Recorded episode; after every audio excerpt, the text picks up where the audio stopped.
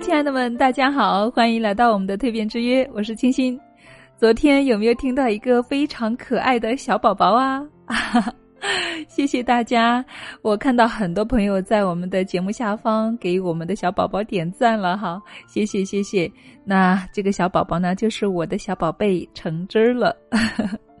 嗯，那昨天呢，也是因为我刚好在带他，然后我的节目没有录，哎，怎么办呢？我说，要不然你跟我一块儿录吧，你不许说话好吗？他说好，还真的没有想到呢，他真的乖乖的不发出声音来，太不可思议了。最后啊，我突发奇想，哎，你来给我们的叔叔阿姨们打个招呼好不好？然后呢，我就一句一句的带着他说出了最后的那一段语音了，听起来是不是特别的好玩呢？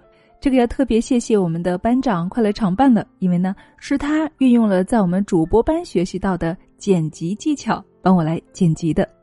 要知道我们的小宝贝才两岁半而已呢，话都说不全，但是通过这种方式哈，能够让他留下这样一个成长的足迹啊，我觉得非常有意义呢。嗯，所以亲爱的们，你看寻找快乐并不难，对不对？重要的是啊，我们有这样一个心情，有这样一个主观意识去寻找快乐就好了。所以呢，今天我们继续来分享关于寻找快乐的话题，好吗？成功的秘诀在于懂得如何控制痛苦与快乐，而不为他们的力量所反制。如果你能够做到这一点，就能够掌控自己的人生；反之啊，就被人生所掌控了。人的情绪啊，就是随机产生的，它的出现同你遇到的事是密切相关的。我们不能够控制未来的遭遇，却能够控制我们随着产生的情绪和情感。碰到好的事情呢，我们自然会表现的兴奋、高兴，情绪高涨；遇到不好的事情啊，就会出现痛苦、沮丧和唉声叹气，也是在所难免的。当你被厄运击中，就不能够向那些坏情绪低头。我们要掌握自己的命运，首先就要掌握情绪的开关，掌握欢乐的转化器。也许碰到不好的事情，我们根本没有高兴的理由，也没有开心的心情。可一旦你的思维被痛苦、沮丧所占据，你就再也没有了翻身的余地了，也没有了与厄运斗争的勇气。你要想控制自己的命运，就要从困境中站起来。要转危为安，就要学会保持乐观的情绪转换器。历史虽然对拿破仑有些争议，但是谁也没有办法抹杀他在军事上的才能以及他过人的情商。有一次啊，他与敌军作战，队伍损失惨重，面临的形势非常严峻。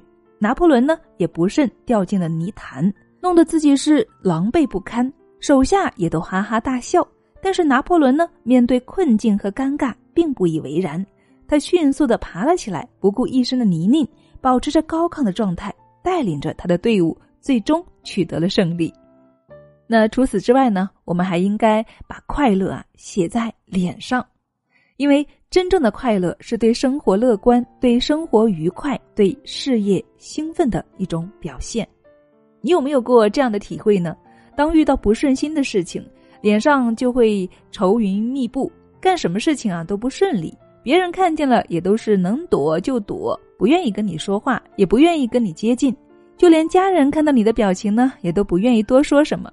这样一天下来啊，就没有人跟你接触了，只能够让你的心情更加的沉重了。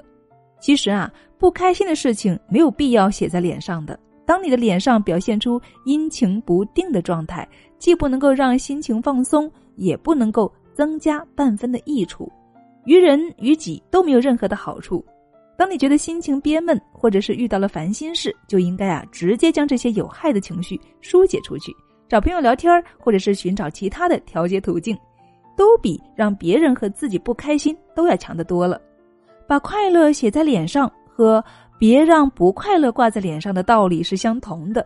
积极乐观是难能可贵的品质，一个简单的微笑。既能够让你保持一天的好心情，也能够让看到你的人都开心。